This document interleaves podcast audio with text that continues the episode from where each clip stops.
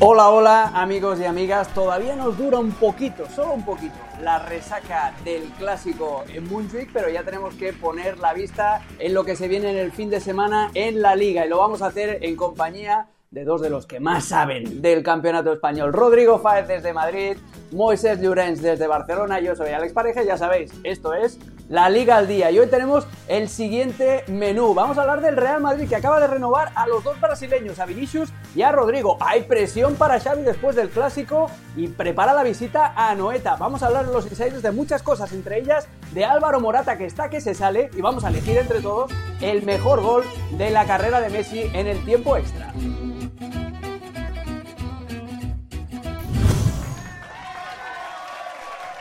Estamos muy contentos porque hoy ya sabéis que el show viene de la mano de nuestros amigos desde Home Depot que nos acompañarán en la Liga al Día hoy. Tenemos que empezar yendo en una visitita, Rodri, a Madrid porque esta semana ha sido, lo podríamos eh, describir así, semana de orden y progreso para Florentino Pérez y los suyos. Han renovado a los dos brasileños. El miércoles fue la renovación de Vinicius hasta el 2027. Hoy jueves se eh, anunció la renovación de Rodrigo hasta 2028, los dos con una cláusula de mil millones de euros. Dame más detallitos, Rodri, de cómo se ha tomado esto en, Madrid y de los planes de Florentino Pérez con los dos brasileños. Bueno, eh, en vez de daros las buenas a ti y a, Moy, podríamos decir fala galera, porque estamos más con el acento brasileño que otra cosa, ¿no? Todo bien. total, total. Pero bueno, sí que es cierto que hoy se ha confirmado esa renovación también y esa apuesta, por qué no decirlo, por los dos de arriba, por los dos delanteros titulares en este Real Madrid. Primero Vinicius hasta 2027 y segundo hasta 2028 Rodrigo Goes. Son renovaciones que, por lo que nosotros controlamos, a través también de nuestro compañero Gustavo Hoffman en ESPN Brasil y que está aquí afincado en Madrid, eh, son renovaciones que ya tenían firmadas los dos jugadores y que se han oficializado esta semana, sobre todo por tema de plazos, por tema de imagen pública, por tema también de, de schedule, ¿no? En el sentido de que después de ganar al Club Barcelona 1-2 en Montjuic el pasado fin de semana, es una buena semana para los dos, buena semana también para el Real Madrid, hay más exposición, está todo más favorable para anunciar la, la renovación de dos hombres que están llamados a hacer más cosas, más goles, para jugar un poco mejor, pero sobre todo para afinar un poco su puntería de cara al área, a la portería contraria, ¿no? porque en el caso de Vinicius no preocupa tanto, pero en el caso de Rodrigo Gómez sí que es cierto que el inicio de temporada, en un año en el que Rodrigo Gómez tendría que dar ese pasito hacia adelante, de momento se está resistiendo. ¿no? Además, eh, es una apuesta personal de Florentino Pérez, sobre todo en el caso de Vinicius, porque ha aguantado carros y carretas el presidente del Real Madrid, ha venido el Paris Saint Germain cuando hubo opciones con el tema de Mbappé, diciendo, vale, dame a Vinicius y te doy eh, a Mbappé si me das una suculenta suma de dinero. Florentino dijo que no, aguantó memes, aguantó bromas, aguantó la última parte de aquella temporada con Zidane en la cual Vinicius llegó a estar en el banquillo, pero desde la llegada de Ancelotti Vinicius es otro jugador y ahí están los números, ¿no? Y en el caso de Rodrigo es algo parecido, esa apuesta que tiene Florentino Pérez, está encantado con los dos, está enamorado, es como si fuera su padre y da la sensación de que esa apuesta también se ha confirmado en ese eh, contrato hasta 2027 y 2028 respectivamente. Veremos a ver si ahora, que les toca a ellos responder en el campo, están a la altura. Eh, Alex, perdón perdona, que te, perdona que te corte.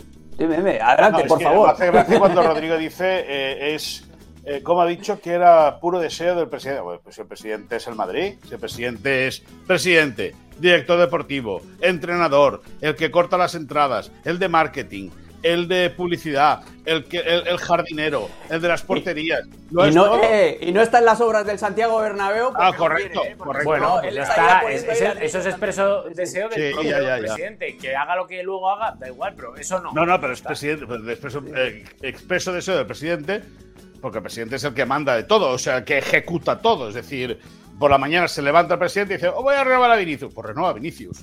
O sea, eso es así en el Madrid. En Madrid todo es unidireccional y ahí está la, prueba. en el Madrid y en otros mm. equipos, ¿eh? donde por ejemplo a última hora te calzan a Joao Félix contra el deseo de no, mira, y entonces mira, cómo viene. en Barcelona no la porta sí, sí, mira, mira, cómo viene mira cómo dice no es que tú siempre estás con el Madrid el, el, que tiene el Barça siempre en la boca es así. te no, no, oye, abrir un poco los horizontes para que tengas muchísimo menos es así. Que el segmento de la bronca no, no, después pero es que el segmento de la bronca viene después que habéis venido que muchísimo menos siete cafés ni muchísimo menos lo que dice Rodrigo es así. Porque hay jugadores que el presidente del Barça ha querido y que Xavi Hernández ha dicho que no por ejemplo. Bueno, miento. Toda la razón. En el Barça no manda la puerta, manda George Mendes. Sí, sí. Ya está. Ah, no, bueno, y en el Madrid no. En el Madrid manda Florentino. Bueno, dejémoslo aquí. Dejémoslo aquí. Que Home Depot. Vamos, que nos estamos no, no, no, no, que la gente de Home Depot son buena gente. Son buena gente. Dejémoslo así. Sí, sí, sí. Vamos a construir un programa más sosegado, amigos, de la mano de, Home Depot. Ah, Rodrigo, vamos a hablar de, esta apuesta, ¿no? Esto entronca con eh, lo, que, lo único que hace es mm, renovar la apuesta que ya hizo en su momento Florentino Pérez, eh, trayendo a los dos chicos muy jóvenes desde Brasil, lo que decías tú, ¿no? Aguantando carros y carretas cuando las cosas no, no salían bien. A Vinicius yo incluso lo vi con Zidane en su segunda etapa de carrilero por la derecha, en un, un 5-3-2 que jugó ahí en, la Liga de Campeones, creo que fue en campo del Chelsea, un, un auténtico desastre, pero sí, lo que no podía hacer el Real Madrid ahora es fabricar a, estos jugadores, llevarlos a un estatus casi de estrellato y luego dejarlos libres. O sea, no tiene ningún tipo de sentido. Y además también eso refuerza la apuesta que va a hacer el Real Madrid con otros jugadores jóvenes de Brasil, entre ellos eh, Hendrik, que también está ya ahí en capilla esperando seguir los pasos de estos dos. Ha cambiado un poco Florentino, lo que era el Florentino que, bueno, que sigue haciéndolo, ¿no? De fichar gente consagrada, pero sí que es cierto que ahora la inversión está más puesta en jóvenes talentos que, Rodrigo Goes, Vinicius, el propio Jude Bellingham, otros talentos que también hay en la plantilla, ¿no? Para, para intentar seguramente hacer frente a los clubes Estado y a la cantidad de dinero que tienen que poner encima de la mesa para, para tener un poco de competencia, ¿no? Con los Manchester City, sobre todo Paris Saint Germain, ahora con el monstruo de Arabia Saudita, pero, pero sí que es cierto que, al final eh, es algo que en esta última etapa, en estos últimos cuatro años, el Real Madrid está haciendo. A veces te sale bien, como con Vinicius y Rodrigo Gómez de momento, otras veces no te sale tan bien, como con Reinier. Eh, veremos a ver Endri cuando llegue la próxima temporada, a ver en qué momento está, porque creo que hay que tener muchísima paciencia con, este tipo de jugadores, ¿no? Por adaptación, por el cambio de continente, a ver cómo, cómo llegan a, Europa, pero sí que es cierto que, que creo que es algo que dice mucho y muy bien del trabajo, ya no tanto de Florentino Pérez, que al final es el que paga y el que firma, pero sí que es cierto que confía, sino de Juni Calafat, ¿no? Que Juni Calafat es el descubridor de este tipo de talentos, el que aconseja a Florentino Pérez y el que dice aquí hay que firmar y aquí hay que invertir, hay que esperar para luego recolectarlo. Moy, ¿cómo se recibe esto desde Barcelona? ¿Es una buena noticia? ¿Os da lo mismo? ¿Que renueven y que le saquen más dinero a, Florentino Pérez? ¿Cuál es el feeling de estas dos eh, renovaciones en, bueno, Barcelona? Bueno, la sensación que hay en Barcelona es que Vinicius no va a acabar ese contrato. Uh. Con esa actitud que tiene sobre el terreno de juego, eh, no va a acabar el contrato con el Madrid. Esa es la, sensación gratuita, ¿eh? Futbolísticamente, yo creo que es un para el Real Madrid. Porque es un jugador que, futbolísticamente hablando, ¿eh? Es un jugador que desborda, es un jugador pues que, si está centrado y solamente pensase en jugar al fútbol, tranquilamente estaría eh, top 5 mundial pero como tiene pajaritos en la cabeza y se dispersa siempre, pues eso yo creo que por imagen, para Florentino, que es un tipo súper recatado, súper eh, cuidadoso, eh, que no quiere que hablen nada de uno, ni para bien ni para mal, que siempre trata de pasar desapercibido, esa es la idea, pues ahí lógicamente choca la figura de, de Vinicius. Y luego Rodrigo, pues que siempre le va rebufo, ¿no? A, a, a Vinicius porque todo el foco mediático entre los dos brasileños, ahora ninguno de los dos tiene foco. O sea, Vinicius hace, Vinicius está loco por ganar foco, pero el foco se lo lleva Bellingham, lógicamente.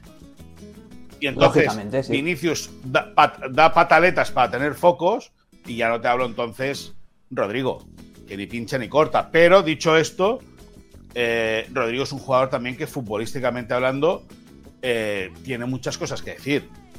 Muchas cosas que decir. Y ambos ambos, pese a que con el cambio de sistema de Ancelotti, Bellingham ha salido no muy reforzado, pero ha servido para que aterrice muy bien en el Madrid y sobre todo en la liga, los otros dos brasileños se han visto perjudicados. Lo de Rodrigo es preocupante, pero el gol acabará llegando. El gol acabará llegando. Lo de Vinicius es otra película. Lo de Vinicius. Sí, pero eh, eh, en, esta, en estos últimos partidos hemos visto cómo Ancelotti también le está haciendo un pequeño traje a medida a Vinicius, ya lo deja más en la banda, ya juega con un único delantero que es Rodrigo José Lu con los puntas y, coloca allí a Vinicius en la, en la banda izquierda para intentar que se active Rodri, porque eh, este, este domingo hay otro partido importante, es contra el Rayo Vallecano, eh, sería buenísimo para el aparato propagandístico del Real Madrid que tanto Rodrigo como Vinicius después de esas renovaciones empiecen a responder con goles o con cositas interesantes en el terreno de juego, pero la gran incógnita aquí, Rodri, es cómo suplir otra baja más en la columna vertebral del Real Madrid. Se cayó Courtois, se cayó Militao, el 9 ni está ni se le espera y ahora se cae otra de esas vértebras como es Suamení. Solo queda Bellingham ahí en la espina de manera sana. Sí, y en el caso de Chouameni, el problema que tiene el Real Madrid es que eh, seguramente por cómo estaba brillando Jude Bellingham y porque al final los delanteros tienen mucha más presencia mediática que el resto, eh, para mí estaba siendo eh, el otro gran baluarte del, Real Madrid, porque con mucha eh, con mucho oficio, con mucha tranquilidad, Chouameni se ha colado como uno de los hombres imprescindibles en el, equipo, hasta tal punto que todos los partidos que ha jugado Chouameni, si mal no recuerdo la estadística que le veía el otro día a Mr. Chip, Chouameni siempre ha ganado eh, partidos con el Real Madrid esta temporada, por lo cual es una pieza fundamental para mí como stopper y es otra pieza que a nivel defensivo va a echar muchísimo de menos el, Real Madrid, más que nada porque sí, puede tener más presencia, más protagonismo Camavinga, pero Camavinga tampoco es un stopper. Puedes meter ahí a Tony Cross, pero Tony Cross tampoco es un stopper. Eh, y al final ya vuelves otra vez a estar como al principio, teniendo que tirar de remiendos para sacar adelante de aquí al descanso de Navidad la temporada. Y es el problema que tiene el Real Madrid, es un problema grave, es un problema de confección de plantilla. Y en este caso no podemos decir nada porque de momento los resultados están ahí, pero es que está mal hecha la plantilla, porque no tienes laterales con calidad suficiente o con nivel del Real Madrid, de hecho no tienes un lateral derecho que sea suplente por mucho que quieras utilizar ahí a Lucas Vázquez, que no es lateral derecho, pero en lateral izquierdo mm, Mendy no convence, Fran García tampoco, y has tenido que meter a Camavinga a los partidos importantes. Y claro, al final es como la mantita corta, Alex Moy, eh, cuando te tapas hacia arriba, los pies cogen frío, cuando te tapas los pies, la cabeza coge frío. Entonces, Sí, sí, es un problema. Además, um, Moy, no solamente eso, porque Suamení, incluso en partidos eh, de urgencia, de, necesidad, también podía jugar de central. En el Real Madrid, sus compañeros en la plantilla ya le llaman de Salí por esa capacidad física y por esa capacidad de, cubrir dos funciones. Y eso además es lo que decía Rodri, es el efecto eh, domino, porque tienes que mover a Camavinga al centro del campo y destapas el lateral izquierdo. Eh, entonces, al Madrid se le caen los muñecos y ¿Puede sufrir ante el Rayo o, ves que va a ser un partido bastante plácido para, los blancos, sobre todo teniendo en cuenta que es Hombre, aparentemente tiene que ser plácido. Yo no, yo no, yo creo que el Rayo puede plantar, puede plantar cara, pero bueno, a Madrid también se le presenta esta baja tan importante ahora con de Chamení en un, en un calendario en el cual va a ser mucho más local que visitante y ante, equipos, bueno, que poca, poca resistencia aparentemente deberían eh, plantearle, teniendo en cuenta que The White Machine es el líder de la competición y que The White Machine juega como Los Ángeles. Dicho esto. Mira, ahí tienes el calendario, pues precisamente. fíjate, eh, eh, de, los próximos cinco partidos, cuatro como local. Y visita al Cádiz, es decir, la máquina blanca de Carleton Ancelotti y de Florentino Pérez, con Chuamení o sin Chuamení, en el pivote y con Camavinga como, como, como, como, como ancla del equipo y Fran García, debería ganar esos partidos sin ningún tipo de problema. Detecto cierta ironía en Moisés Llorens a la hora de, referirse al Real Madrid. No, hombre, es la White Machine. Y, todas esas ¿La White Machine o no? O, es verde, o es de Green Machine. No, no, no, no, es ah, White. White Machine, pero... es así, es una máquina. Todo, el mundo, habla. Moy tiene que decir White Machine porque el otro día vio como el Real Madrid le remontaba al fútbol de Barcelona cuando el Barça lo tenía Por eso, por eso, de White Machine, de White Machine es así, es la, super máquina blanca, Rodrigo. Yo, yo no sé por qué decís que es ironía, al final la, de White Machine es. Ni sarcasmo, ni nada. ni sarcasmo ni nada. Es la White Machine. E, el, altavoz mediático madridista dice que el Madrid es una máquina de jugar al fútbol. Pues una máquina de jugar al fútbol bueno, pues es de White Machine y ya está. No sé si el Madrid está no, pero mi altavoz, mi micrófono te va a decir que el Madrid juega este domingo en, como siempre, como todo el resto de partidos, lo vas a poder ver en ESPN Deportes y también en ESPN Plus contra el Rayo Vallecano. Es el partido que cierra la fecha en el domingo a las 3 de la tarde, hora del este, 5 minutitos antes si queréis ver un poquito de previa contra el Rayo Vallecano. Os esperamos, amigos, en esa retransmisión. Y bueno, ya hemos peinado un poquito el panorama del Real Madrid y nos vamos ahora a, Barcelona, a la ciudad condal. Muy, eh, vamos a empezar, si en el Madrid hablábamos de renovaciones y de planes de futuro, en el Barça también hay que hacerlo, pero en este caso eh, de una manera un poquito más inquietante. Robert Lewandowski llegó el año pasado, eh, firmó un contrato de larga duración, un contrato además ascendente en cuanto al sueldo que va a ir cobrando en el Fútbol Club Barcelona, pero no paran de salir rumores o eh, se filtran intereses ya del Barça que está monitoreando a diferentes eh, delanteros. Muy, ayer nos anunciabas, o antes de ayer nos anunciabas que el Barça sigue a Santi Jiménez, también sigue a Osimen, también sigue a Bonifaz. Eh, ¿Qué pasa con Lewandowski? ¿Ya se ha acabado el, efecto del polaco? No, bueno, no se ha acabado, pero es verdad que el rendimiento del futbolista polaco no está siendo el mejor. Posiblemente también víctima, ¿no? de que no puede jugar con dos extremos abiertos, con, con, esa facilidad con la cual él se movía dentro del área. Muchos le critican de que salga de, esa zona de influencia donde él puede, eh, donde él realmente puede generar peligro, pero tiene una explicación. Si la pelota no llega a los costados, Robert Lewandowski ya, puede coger una silla, puede agarrar una silla, una caña a pescar, sentarse y tirarla y, a ver qué sale, porque ahí se puede aburrir más, se puede aburrir muchísimo. Eh, antes Rodri decía que en el Barça manda Méndez. Bueno, Méndez manda, también manda Pinisajadi, que al final es el que consiguió sacarlo del Valle de Múnich y lo trajo a Barça, lo trajo al Barça, a Barcelona, con un contrato, como tú decías, ¿no? De, menos a más, después de haber pagado un traspaso, al, un importante traspaso al Valle de Múnich, y todo el mundo sabiendo, o todo el mundo intuyendo que ese contrato era muy difícil que se cumpliera. Muy difícil que se cumpla. El Barça eh, eh, tiene muy buena percepción y tiene muy buena impresión de Robert Lewandowski. Xavi Hernández considera que sigue siendo un jugador determinante e importante, pero también es verdad que el Barça ya ha firmado a Vitor Roque, lo hizo el pasado mes de julio por 61 millones de euros, 30 en fijos más 31 en variable, y que se está rastreando el mercado básicamente porque el gol se está pagando o se va a pagar, se va a seguir pagando muy, muy, muy caro. No hay especialistas eh, contrastados a día de hoy eh, eh, eh, más allá de Haaland, de, de Kylian Mbappé, o por qué no, de Jude Bellingham, que se, está, se está convirtiendo en un, goleador. O de Harry Kane, que fue el reemplazo de Lewandowski. Exacto, ¿no? de Harry Kane, también veterano, que, está que, que, lo está haciendo muy bien en el Bayern de Múnich, aunque ayer quedó eliminado por un tercera división alemán en la Copa. Pero bueno, dicho eso, el Barça, que lógicamente el Barça ya sabe que el pasado verano hubo equipos de Arabia Saudí que vinieron a tantear a la figura de Robert Lewandowski. Eh, un Robert Lewandowski que, por cierto, ya lo ampliaremos en, una semana de esta, está muy, muy a gusto viviendo en Barcelona, viviendo en Castelldefels, mejor en Gabamar, muy, muy cerca de Castelldefels. Tiene muchas ideas de futuro, según nos cuentan, pero el Barça haría bien en no, o sea, en evidentemente contar con Lewandowski a la espera de lo que puede pasar, de, qué propuestas le lleguen. Una. Dos, aguardando a ver si para el mes de enero puede contar ya con la figura de Vitor Roque, al cual en el Barça le tiene mucha fe. Pero bueno, es un niño muy joven, es un chaval muy joven y lógicamente ante la posibilidad de poder contratar a un centro delantero. De ahí, pues esos nombres, ¿no? De los, de los cuales has hablado y entre los cuales está Santiago Jiménez, que ayer eh, una fuente de peso del club reconocía ESPN que es verdad que lo están siguiendo, que lo están viendo, que los tiene maravillados, que los tiene impresionados sobre todo cómo se ha asentado en el fútbol holandés, teniendo en cuenta que es un campeonato satélite de las grandes competiciones europeas. Sí.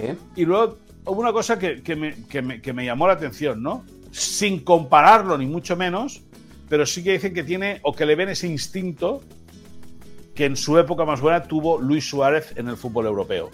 Por lo tanto, oh. eh, ahí está. Yo no, yo no estoy diciendo que el Barça vaya a fichar a Santiago Jiménez. Sí que te digo que pese a que la intención es un pivote y dos laterales, la figura del delantero centro sigue corroteando. Básicamente porque en el mercado no hay. Y el Barça en la cantera tiene a Marc Guiu, que sigue siendo un niño de 17 años, pero no va a salir con Guiu y con Vitor Roque la próxima temporada a pelear. Eh, Rodri, pues eh, tal como nos lo pinta Moy, parece que al final lo de Lewandowski es una bomba de relojería por eso, porque si no va a acabar su contrato, si el contrato además es ascendente, aquí va a haber un, temita. Ha mencionado Moisés a Gabamar eh, no sé si Lewandowski va a buscarlo el pollo al ast los domingos. Hay un restaurante muy famoso en Gaba que se llama La Pava, que, tienen especialidad en, recoger ahí en pollos rostizados. Os lo recomiendo si algún día vais eh, por Gaba. Eh, Rodri, esto, Lewandowski. Ahí hay un problema latente pero hay una cosa que dice Moy que, que, tiene razón. El polaco se queja de que no está lo suficientemente bien arropado. Él está acostumbrado a jugar con Robben y Ribery y con Müller por detrás. Y ahora hay mucho más centrocampista y muy poco extremo, que es el que le surte de balones al polaco. Es que yo creo que Lewandowski, entendiendo el movimiento de la puerta en su día, para mí no fue más que un cromo. Y que me entienda la gente, ¿no? O sea, Totalmente, sí, sí, sí.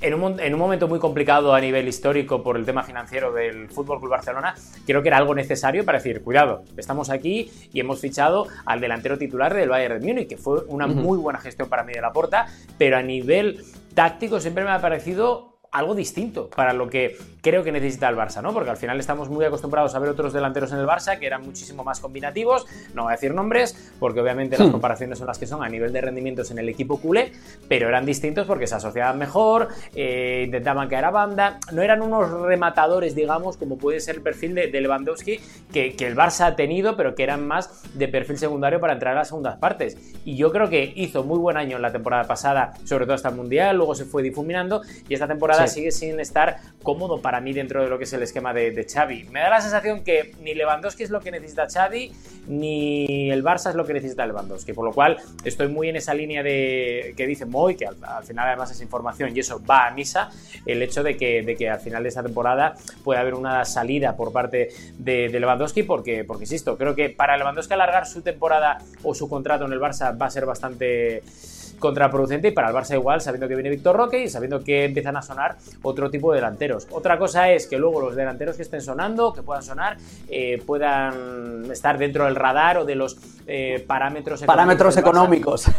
Claro, es que, es que el tema es ese, porque Santi Jiménez, estoy, estoy de acuerdo que es un grandísimo jugador, pero me da la sensación de que Santi Jiménez esta temporada va a ser muy caro. Ahí está si, se puede a nivel económico y financiero, el Barça puede optar a él, veremos a ver, pero como se te meta un Arsenal o un City o un Paris Saint Germain o el propio Real Madrid, yo creo que el Barça tiene de perder, pero bueno, pues vamos a ver cómo, cómo, se soluciona este tema que se va a cocer a fuego lento, pero que ahí está latente. Una situación mucho más urgente es la que tiene el Barça este sábado, que tiene una salida complicadísima en Anoeta Moy. ¿Cómo pinta este partido? Eh, dame el parte de, lesionados, ¿hay alguna recuperación a la vista? ¿No? ¿Qué planes tiene Xavi? ¿Cómo ha encajado y digerido ya la derrota en el Clásico? Es un partido en el que el Barça no se puede relajar porque la Real Sociedad, aparte de ir volando también en Champions, es uno de los equipos que mejor juega en la Liga Española. Ahí lo tienes en la quinta posición a cinco puntitos eh, del Barça y el Barça, claro, no se puede descolgar porque ya tiene un margen de cuatro puntos de desventaja respecto al Real Madrid y respecto al Girona, que son colines. Sí, no, el Barça, para el Barça es un. O sea, no es un partido trampa, o sea, es un partido eh, muy, muy importante. Eh, evidentemente por el aspecto futbolístico, porque se miden ante uno de los equipos que mejor juega al fútbol, ya no solo en España, sino en el concierto europeo. Uno. Dos, porque de, hacerse la combinación de que, de que pierde el Barça, que el Girona gane en Pamplona, que puede ganar, y que el Madrid gane el Rayo, que sería lo lógico, se le podrían escapar hasta siete puntos. Dos y tres. Claro. Para la presión que puede tener Xavi.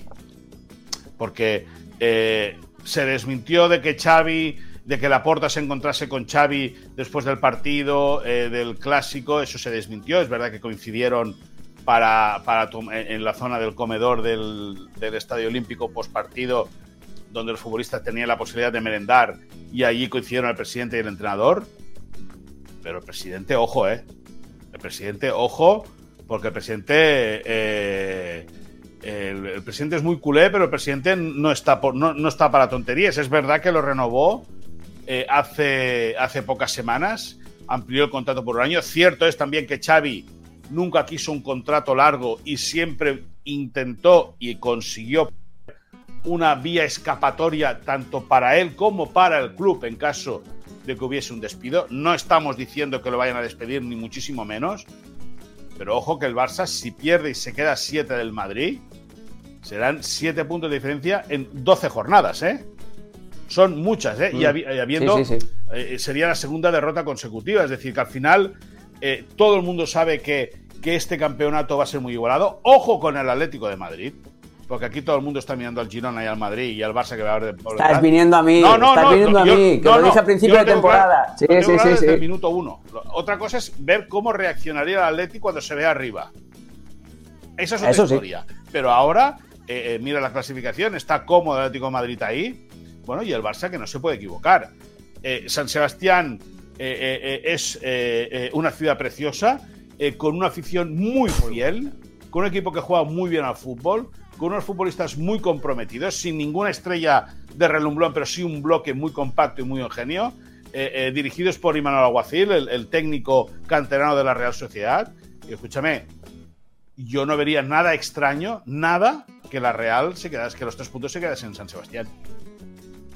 Sí, sí, sí. El, el, Barça va a ir a Noeta con más presión que los tornillos de un submarino. Eso está clarísimo. Eh, Rodri, eh, háblame de esta Real Sociedad. Eh, hemos hecho juntos, por ejemplo, hicimos la retransmisión del Derby Vasco en el que le pasan por encima al Athletic Club. A mí es un equipo que me encanta. Ha recuperado Imanol el 4-3-3, Taque Cubo en banda derecha, Barrenechea que está que se sale por la banda izquierda, Oyarzábal jugando de falso 9, Zubimendi repartiendo la fruta en el centro del campo, Bryce Méndez, Miquel Merino. Es que empiezas y no acabas. Es un, es un equipazo la Real Sociedad.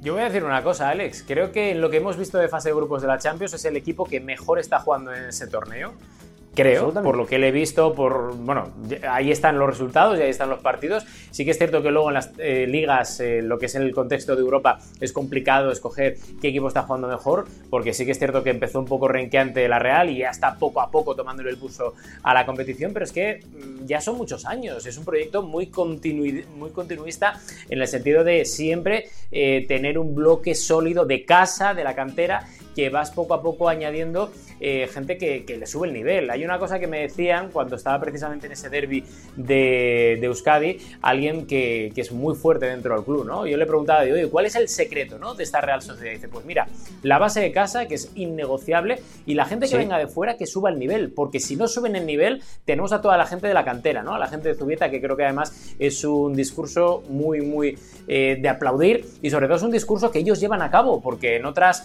eh, latitudes de España ven ese discurso muy parecido, pero que luego no lo aplica. Y en el caso de esa dirección deportiva que también lleva Olave desde hace mucho tiempo, pues está demostrando que es un proyecto muy apetecible, es un proyecto continuista, constante, es un proyecto basado también en el talento, insisto, el de casa y el talento también de fuera, que tiene un capitán que se llama Imanol y que me parece un entrenador que seguramente como es de San Sebastián y como es de la Real y no tiene seguramente el marketing a nivel internacional que pueda tener eh, un exjugador del Barça o del Madrid, pues no le damos tanto mérito, pero me parece uno de los mejores entrenadores de Europa y desde aquí me aplauso por su normalidad, por su naturalidad, por su cercanía y sobre todo por su talento a la hora de dirigir durante tanto tiempo a un equipo tan complicado que está haciéndolo tan bien. Y luego, y luego y esa apuesta. Otra cosa, Alex, que la gente lo sepa.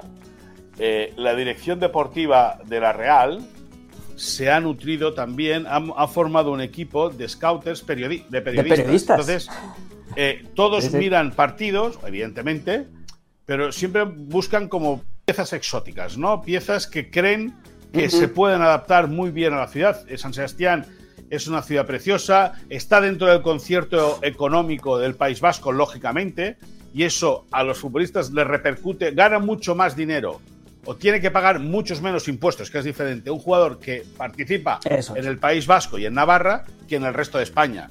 Y lógicamente eso también seduce, seduce muchísimo. Mira el caso de Taquecubo, que pudiendo haberse ido a cualquier eh, eh, eh, equipo siendo canterano del Barça y, habiendo fichado por el Real Madrid, pues se ha sentado en San Sebastián y ahí está la mar de bien. O Bryce Méndez, ¿no? Que es un jugador que tenía mucha salida del Celta de Vigo y acabó yendo a San Sebastián. Es decir,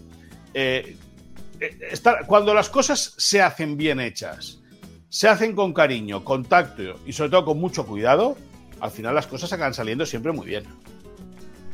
Sí, es que no solamente es eso, es la recuperación futbolística o levantar el nivel de jugadores como Cubo, que parece que no acaba de arrancar, si vas un poquito más atrás, hicieron lo mismo con Odegor, hicieron lo mismo con Sorlot, hicieron lo mismo con Alexander Isak, que no había triunfado en el Borussia Dortmund, y lo que dice Rodri, es un equipo totalmente identificado con, su cultura. El director deportivo, Roberto Olave, también fue arquero de la Real Sociedad. Pero bueno, entonces ya hemos puesto todo el contexto y toda esa presión que va a sentir el Barcelona en Anoeta. Vosotros vais a poder ver el partido este sábado a las 4 de la tarde, hora del este, también doblete por ESPN Deportes y por ESPN Plus. Partidazo y partido trampa. El Barça en Anoeta, sobre todo en la primera mitad de la década del 2010 Ahí tuvo bastantes enganchones. Y bueno, vamos ahora a pasar a la información que solo estos dos pillastres manejan. La información de nuestros insiders.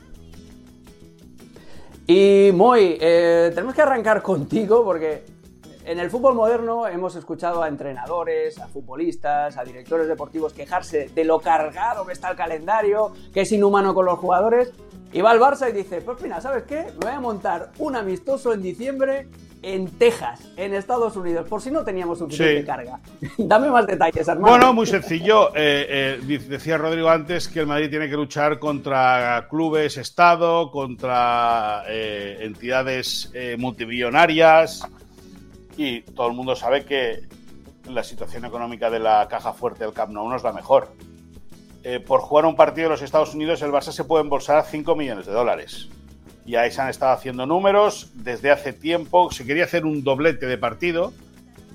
Eh, también medirse al. La idea, la, idea originaria era poder jugar también contra el Inter de Miami. En Miami.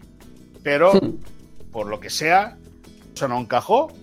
Se buscó un escenario más grande, que es Dallas, porque claro, lo lógico era jugar en la costa oeste, ¿no? Porque incluso puedes ir un día, eh, jugar el partido y por la noche volver, que es una salvajada. En la costa, este, la, este, no en la, costa este, costa este. Pero es que es una salvajada, ir y volver es una salvajada. Pero bueno, la cuestión es que el tema fue avanzando. Eh, hoy los compañeros de la cadena SER avanzan que sería el América el club elegido y ESPN lógicamente ha contactado con sus fuentes en el club y dicen que sí, que no hay nada cerrado, pero que está bien tirado. También le reconocen las fuentes del club a ESPN la información que manejamos nosotros, que las Chivas también han recibido el ofrecimiento por parte del Barça para disputar el partido. Es más, te puedo decir que Paunovic ya había dado el ok a la disputa de ese choque y que el equipo de Guadalajara tenía previsto hablar con la, con, la Liga Mexicana para, para, variar, para cambiar el orden del partido de, de, Liga que tenía ese fin de semana y eso es algo que también tendrá que hacer el Barça porque el conjunto azulgrana no está designado aún ni el día ni la hora del partido contra la Almería, pero tendrían que adelantarlo al día 19 para poder volar después del partido, llegar el 20 a última hora a Estados Unidos, jugar el 21 y acabar el partido vuelta a casa. Imagínate la paliza. Pero al final, eh, poderoso caballeros don dinero, eso podría asegurar que las estrellas que no estuviesen en nómina de, la enfermería pudiesen viajar con el equipo, es decir, se asegurarían que los jugadores, las primeras espadas del equipo, viajasen con el equipo siempre y cuando no estuviese lesionado. si no, no hay. Si no, claro, si no, no hay 5 millones de dólares. Ya se fue Messi hace tiempo, ya el caché baja, pues imagínate que le quitas los titulares, ¿no? Y ahí están, tratando de cerrar el, el pacto, tratando de cerrar el acuerdo y con todo, bueno, pues que todo parece indicar que el Barça va a jugar en Arlington ante el América. El 21 de diciembre. Todo apunta que será en esa fecha. Bueno, pues eso, lo dicho, que esperar que no se lesione nadie y que el próximo del Barça, que se queje del calendario, calladito. Eh, Rodri, cositas eh, alegres. Vamos a hablar de Shiny Happy People. Por ejemplo, de Don Dani Carvajal, que está completando un inicio de temporada espectacular. Eh, normalmente Dani Carvajal, y esto lo hemos hablado más de una vez, iba de menos a más en las temporadas, le costaba arrancar, pero luego cerraba muy bien. Pero este año ha sido al revés y ha cambiado la dieta además. está recogiendo los frutos ahora del trabajo. Sí, y hay mucha alegría dentro del, Real Madrid, ¿no? Por el comportamiento de Carvajal, por la profesionalidad, por ser también uno de los capitanes, que, en este caso eh, a día de, hoy todavía es uno de los hombres más respetados dentro del vestuario, ¿no? Pero al final lo que, lo que da ese impulso eh, plus respecto a otras temporadas, en el caso de Carvajal y de esa alegría que estamos contando, es el buen rendimiento en el inicio de temporada, ¿no? Incluso algún compañero decía en las últimas horas, dice, esperemos que lo mantenga como mínimo porque, porque no queremos que, haga lo contrario al de otras ocasiones, ¿no? Que empieza regulinchi y luego acaba muy bien. Pues que, que sea más constante en ese aspecto, ¿no? Porque el Real Madrid lo va a agradecer y más cuando lo hemos comentado al principio del segmento, que, que esta temporada el Real Madrid no tiene un recambio natural en ese lateral derecho, tienes que reconvertir a Lucas Vázquez y parece como que Dani Carvajal ha hecho ese ejercicio de reciclaje, ese ejercicio también a nivel nutricional de mejorar un poco ciertos hábitos que antes no tenía, como la dieta, eliminar el gluten de la misma, etcétera, para mejorar un poco los guarismos, el rendimiento, para no tener tantas lesiones, porque es normal, obviamente, un hombre con su edad que empieza a tener achaques, pero ya lleva muchas temporadas con esos problemas que parece que se han mitigado bastante y en ese aspecto la gente está muy contenta con el rendimiento de Dani Carvajal en el terreno de juego y también fuera del terreno de juego, porque siempre ha sido un hombre además muy modélico el sentido de cuidar los valores del club, de cuidar también los códigos de vestuario y que ha dado mucho ejemplo a los jóvenes, ¿no? Pero si encima esta temporada empieza corrigiendo ciertos rendimientos que en otros años no había tenido, como empezar bien y mantener esa constancia, pues todo el mundo contento en el Real Madrid. Alegría con el Cafú de Leganés, con Dani Carvajal, que sí que es cierto que ha arrancado muy, pero que muy bien la, temporada. Mira, muy me pone esa cara, pero sí, sí, oye, cuando tienes esos no, no, no, de, no, no, la banda digo, digo el, el, Cafú, de, has dicho Cafú de Leganés. De Leganés, Cafú de Leganés. No, es, verdad, es verdad, eh, muy, es verdad, perdona, es verdad también que Carvajal, eh, según, según nos contaron fuentes conocedoras, tuvo graves problemas psicológicos que le afectaban muchísimo y eso hizo que se viniese abajo. También los ha trabajado y le han liberado mucho. Y eso es eh, de aplaudir, ¿no? Que tuviese esa capacidad para detectarlos, para, para, enfrentarse a ellos y, lógicamente, para superarlos. Deportista de élite, esa, es la, esa es la definición. Eh, Moy, otro super deportista de élite, acostumbrado a ganar, que el otro día torció el morro tras la derrota ante el Madrid. Estamos hablando de Ilkay Gundogan, esas declaraciones, ya lo hablamos en, el show del lunes.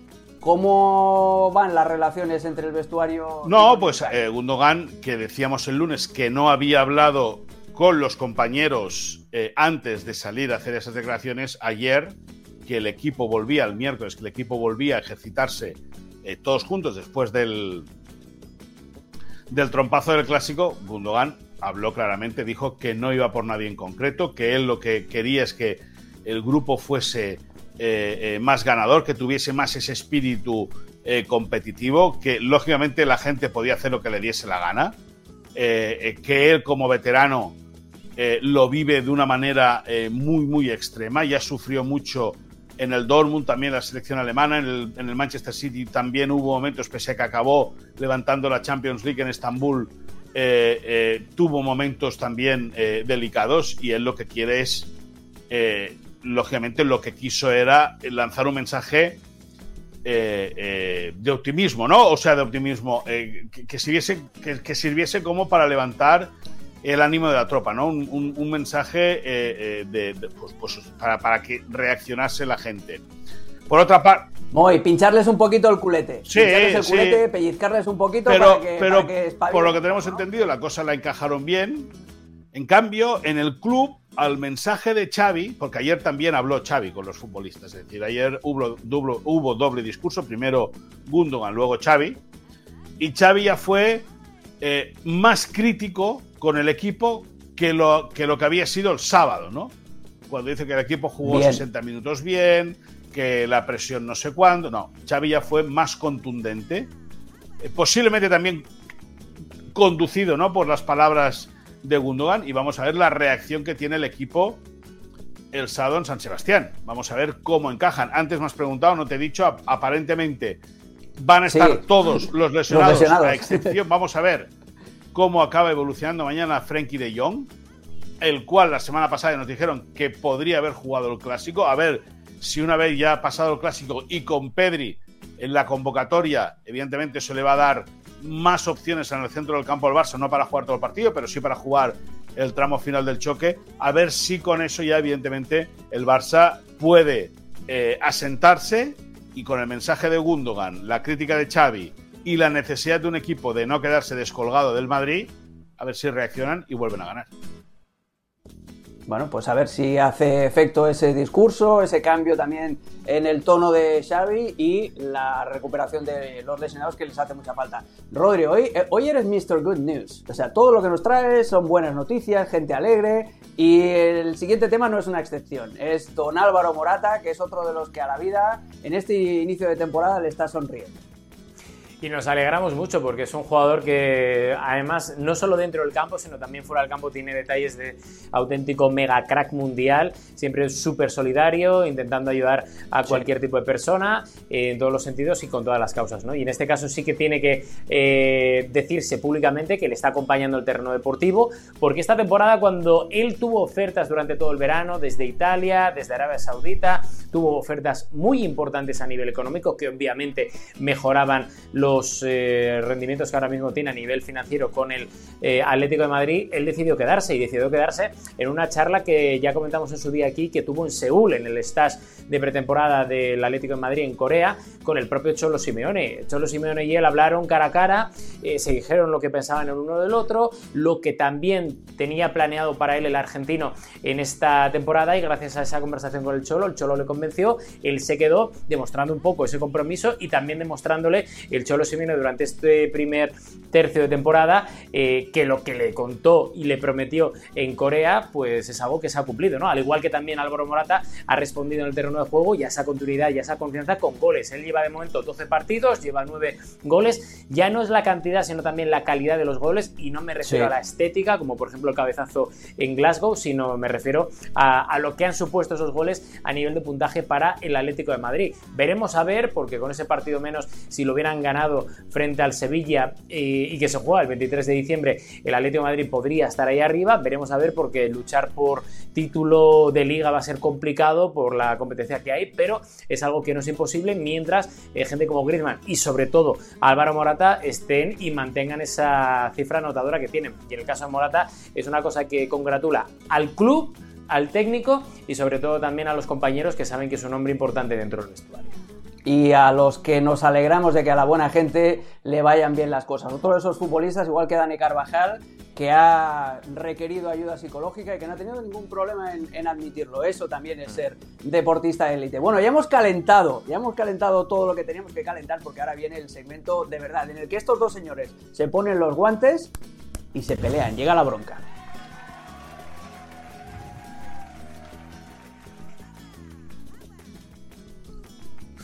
Ya tenemos aquí la bronca presentada por The Home Depot eh, que nos va a dar las herramientas para que estos dos tengan un acalorado, acalorado debate. Eh, vamos a hacer este, esta bronca alrededor de la figura de Jude Bellingham. Eh, fijaos, los números de Jude Bellingham son estratosféricos, ya lo hemos comentado por activa y por pasiva, lleva 12 colaboraciones de gol, entre tantos y asistencias, ha marcado más que nadie, es un jugador fundamental en el Real Madrid, pero es tan fundamental que nos preguntamos dónde estaría el Real Madrid sin los puntos sí, que le han dado los goles de Jude Bellingham. Hay una tabla de clasificación que sería brutal porque eh, el Madrid perdería muchísimos puntos, estaría mucho más abajo en la liga sin los goles y la aportación goleadora de Jude Bellingham. Así que señores, yo os pregunto, yo dejo aquí la pregunta, ¿dónde estaría el Real Madrid sin Bellingham? Moisés, Rodri, Round One, fight. Pues yo, os digo una cosa, yo no creo que estuviera, seguramente eh, estaría un pelín más abajo de donde está, pero no creo que estuviera mucho más abajo, porque si no es Bellingham lo hubiera marcado otro, otro jugador. O sea, es que creo que el Real Madrid lo bueno que tiene es que tiene individualidades top y mucha pegada, porque ahí están los resultados de las últimas temporadas, no solo de esta, pero es que yo creo que Bellingham es importante, para mí imprescindible. ¿Qué es el MVP ahora mismo del Real Madrid? 100%. ¿Qué es la mejor inversión que ha tenido el Real Madrid en años y que seguramente tendrá en la próxima década? Confirmadísimo. Y el rendimiento es muy bueno, pero también os digo que yo creo que Bellingham no es insustituible en la historia del Real Madrid y si no es Bellingham, hubiera dado el pasito hacia adelante Vinicius, pero al final ya lo dijo el señor Carlo Ancelotti durante la gira de Estados Unidos. Hay que adaptarse a la calidad de Bellingham para que Bellingham brille. y si no estuviera Bellingham, hubiera estado cualquier otro que el equipo se adaptaría a esa calidad. Vinicius, Rodrigo, y seguramente hubieran marcado mucho más goles. No hay preocupación. Bueno, eh, teniendo en cuenta que está Arda Guller, el balón de oro, o José Lu pues lógicamente el Madrid ya habría ganado la liga, la final de la Champions y posiblemente también habría ganado la Supercopa y la Copa del Rey. Eh, Rodrigo Fáez. Yo entiendo lo que tienes que decir y entiendo lo que tienes que defender, pero si cuando Messi marcaba tres goles decían que había Messi dependencia, que en Madrid aún no quieran abrir, no, es que no quieran abrir ese debate, que no hablen de Bellingham dependencia me parece insultante. Una y dos. Que rece el Madrid para que no se constipe ese chico, ¿eh? que rece en Madrid para que no se constipe ese chico. Porque el año pasado, el año pasado, fíjate al Dortmund, mm. que sin ser lo goleador que es, pero sí lo jugón que era, porque en el Dortmund jugaba mucho al fútbol ese chico en el centro del campo. Fíjate la campaña que hace el Dortmund y los dos partidos que no puede disputar a él al final del campeonato, el Dortmund se le acaba escapando una liga que tuvo en las manos. Por lo tanto, eh, que Estoy muy de acuerdo con lo que dices, que es el jugador más destacado de la Liga Española. Eso es indiscutible. Estoy muy de acuerdo con lo que dices, que, es el mejor fichaje que ha hecho el Madrid en los últimos años. Indiscutible. Yo me atrevería a decir que incluso es uno de los jugadores top 2, por no decirte top 1, de jugadores de momento futbolístico en Europa. En Europa. Ahora, como se constipe, yo creo que con papel de bate para mocarse no, no, no, no, no harían muchísimas otras cosas, porque el Madrid sin Bellingham estaría sufriendo muchísimo. No, pero mira, te, voy a decir con el tema de Messi que me gusta mucho esa comparación, lo mismo que yo decía cuando la gente decía, no, Messi dependencia. Pues claro que hay Bellingham dependencia en el Real Madrid. Hombre, acabáramos. Es el mejor jugador, al igual que Leo Messi lo era en el Fútbol Club Barcelona durante su trayectoria en el equipo culé. ¿Cómo no vas a depender de Bellingham eh, en este Real Madrid? Y encima en un Real Madrid que no tiene delanteros. Porque por mucho que te, que te sigas riendo de Arda Guller, te ríes de Arda Guller porque el Real Madrid se pero, escúchame, pero, escúchame, yo, escucha, eso olvídate ya. Y, de José Lu te ríes porque sabes que no hay un delantero en el Barça que pueda tener ese rol de, de José en el Real Madrid y, esa nota. No, no, no, sabes que no. No, sabes que, por ahí no, porque por ejemplo, eh, eh, el nene, ah, el, nene con minutos muchos goles. Pero déjame que te diga, es que no vengas siempre. Si acabas de decir que Margiu no puede ser el delantero del Barça con 17, con 17 años, hombre, José Lu viene ¿Cuántos tiene Arda, Guller? Arda Guller cero, porque aún no ha debutado. Es que no sabemos cómo es Arda Guller, pero eso es el balón de oro. El día que debute, el día que debute, el día que debute lo pondremos pero en hay balón de oro porque lo queríais vosotros. Que no, no, no, pero, pero no me. No, Deco fue a que no vengas, que no vengas, que no vengas con siempre, que no que vengas con lo siempre. Y por eso reís de Arda Guller. Rodrigo, Rodrigo, sácate ya otro argumento, tío, que ya cansas. Sácate otro argumento que lo. No, no, pero si el que cansa eres tú, que es el que lleva sacando desde agosto de Arda Guller. Pero si lo han vendido así. Lleva dos últimas consecutivas. El altavoz mediático. Cambia, cambia. el altavoz mediático madridista dispara eso. Por cierto, por cierto, reconóceme una cosa. ¿Cuántas veces ha hablado el altavoz mediático madridista de Bellingham dependencia? ¿Cero o ninguna? No, no, no, no, contéstame, contéstame. Contéstame, contéstame. Moisés, escúchame. Que esta no, tribuna escúchame, para meterte con escúchame, otros pero, pero que, no no, que no me cambies el juego. Que no pasa que no me, nada, que, que no, si pulo, que no engañes al pueblo, escúchame. No, admítelo, escúchame, cabeza alta y sigas Escúchame, no, no, pero, pero contéstame, contéstame. ¿Cuántas veces el altavoz mediático madridista hablado de Bellingham dependencia. ¿Ninguna o cero? Pero si es que, que pero no, no, pero no, no, que es normal que haya Bellingham dependencia. respóndeme, ¿cuántas veces ha hablado? Pero al igual ¿Cuántas que veces ha hablado? Cuando Messi ¿Cuántas veces ha hablado? ¿Cómo no va a haber Escúchame, no seas mal educado, escúchame, escúchame, ahora me toca a mí. ¿Cuántas veces ha hablado el altavoz mediático madridista de la Bellingham dependencia? ¿Cero o ninguna? ¿Cuántas? Y dale con el altavoz responde. Pero responde, no, no, que no me hables, que no me hables de historias, que no me hables de historias, que me contestes. Chico, chico, para intentar que Moisés Llores no palme más broncas, hombre. Chico, por favor, chico, respóndeme. ¿Cuántas veces el altavoz mediático, recuerda, eh, señor? Chico, ¿cuántas veces el altavoz mediático madridista? vamos a ser respetuosos. ¿Cuántas veces el altavoz mediático madridista hablado de Bellingham dependencia. ¿Cero o ninguna? Responde. Que me da igual, no, no, no. que me da igual. A ver, para acabar, para acabar con este mic drop de, de Moisés, eh, Rodri, Rodri No, solo puede otorga, no, si te he responder- respondido. Claro, Rodri solo puede responder de lo que, ha- lo que él habla. Rodri, ¿qué, qué te va a decir de lo que publiquen los diarios? Porque es parte del altavoz mediático madridista también. España. No, hombre, ¿no? no, hombre, no. Rodri, igual que tú, es uno de los mejores insiders de la Liga Española. Pero menuda bronca me acabáis de formar. En fin, venga, que estamos acabando ya, vamos a pasar al tiempo extra y vamos a relajarnos.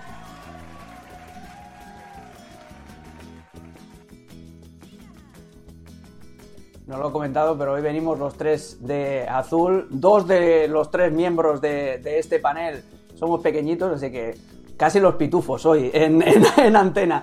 Eh, vamos a hablar también de otro futbolista pequeñito, el Leo Messi, que eh, ya sabéis que esta semana recibió su octavo balón de oro y le hizo un guiño guiño al Barça cuando le preguntaron cuál había sido el mejor gol de su carrera. Dijo esto, un gol que siempre recuerdo y me gusta mucho por lo que significó fue el gol al Madrid que le ganamos 2 a 0 en el Bernabéu en semifinales de Champions. Los más significativos son los más eh, importantes. Este es el, aquel gol en el que Busquets le da una asistencia, entre comillas, en el centro del campo y él agarra la pelota, saca a pasear a, un- a unos cuantos, ¿no? me parece que fue, Marcelo. a Marcelo, a Marcelo, Guller. etcétera, etcétera, Ah, no. llega delante de Iker Casillas. No, Arda Güler todavía no había llegado, no te, no te preocupes, va a ser el heredero José de Lu, Messi, según José tú, en, en el Balón de Oro. Eh, eh, bueno, anyway, ese es el gol que le gusta más a Leo Messi, o que recuerda más. ¿Cuál es el gol que vosotros recordáis más de, Leo Messi? Rodri y después Moy. Pues para mí el gol que le marca en Copa del Rey al Getafe, o sea, eh, cómo agarra la pelota en el centro del campo, cómo se va de todo el Getafe, cómo además, eh, no sé, es que creo que la potencia que tenía, el regate, eh, la velocidad, la definición, o sea, yo creo que aquel día fue el primer día, además fue sus primeras temporadas en el Barça, cuando yo dije, este tío va a romper todos los récords, la historia del Barça, la historia del fútbol. Y creo que no me, no me equivoqué, por lo cual creo. Yo me quedaría con ese, aunque podría quedarme con 40.000 más, ¿eh? Me acuerdo del de la Copa del Rey contra el Athletic de Bilbao o la Supercopa, no bueno sé, eso, no de sí, Copa. que también fue espectacular, o uno contra el Arsenal, pero vamos, yo por quedarme con uno con ese. Yo, mira, Ese es el de Encara Messi, Encara Messi, Sí, Encara Messi. el Yo- que el maestro José María María yo, Pujal. Dime, yo Moy. cuando, cuando eh, hemos recibido el- el- la pauta de, de- de programa, he pensado enseguida en ese, en ese del Bernabéu, por lo que significa, ¿no? Luego tiene muchos parecidos, como es el de Getafe. Ese Getafe, por cierto, no valió para nada para el Barça. Porque el Barça cae eliminado. No, porque cayó el eliminado vuelta vuelta. cae eliminado contra el Getafe. Eh, Sí. hay muy- muchos parecidos, como el de Getafe, el que marca en la Romareda ante el Real Zaragoza, eh, el del día del Athletic Club de Bilbao en, en, en San en el Camp Nou, la final de Copa ante, ante el conjunto vasco. Bueno, tiene, tiene el del pecho que marca con el pecho en la final del Mundial de Clubes. Del Mundial de Clubes. eh, Independiente fue, ¿no? O- no, la- la- los pitch, sí, ante Inde- Independiente Avellaneda fue. Eh, cualquiera de esos, cualquiera, cualquiera de los que marcó. Yo entiendo, ¿eh? también me valen los de puerta vacía, porque fue los que se agarró Bellingham para marcar goles. O los que, y los que incitaron a Cristiano Ronaldo para tratar de ir No detrás de es él. amor. Mara, pero- Moy, que lo estamos- tú sientes Es una obsesión. Se llama Sí, obsesión. no, no, está diluviando ya, ¿eh, Rodrigo? Está diluviando, ¿eh? Son las 6 de la mañana Y y, no me- Moisés y no me ha dicho nada. En fin. Eh, yo, a mí nadie me lo ha preguntado, pero yo me quedo con uno que le marca al Arsenal en el Camp Nou. eh, Ah, sí, el de la- el de la y que picadita, ¿no? A Brasil. Es ese. Y uno que le marca a Brasil con Argentina en una amistosa que acaban 3 a 4, que es un escándalo que muy poca gente recuerda. Pero bueno, es que ¿sabes qué pasa, Alex? amigos, esto ha ¿Sabes sido por qué, ¿sabes-. A ¿sabes ver, por qué digo todo esto? Porque así los haters luego ¡ah! enloquecen los haters. Y me interesa que lo que enloquezcan hoy por The Home Depot. The Home Depot. que nos ha acompañado en el programa de hoy, los amigos de The Home Depot. Ya sabéis que esto es la Liga al Día, que tenemos que ir cerrando y que volveremos el lunes con todo lo que nos deje lo- en la acción en los partidos de la Liga de este fin de semana. El Madrid que recibe al Rayo Vallecano, el Barça que visita a Noeta. Hasta luego. Adiós, amigos. haters. Chao.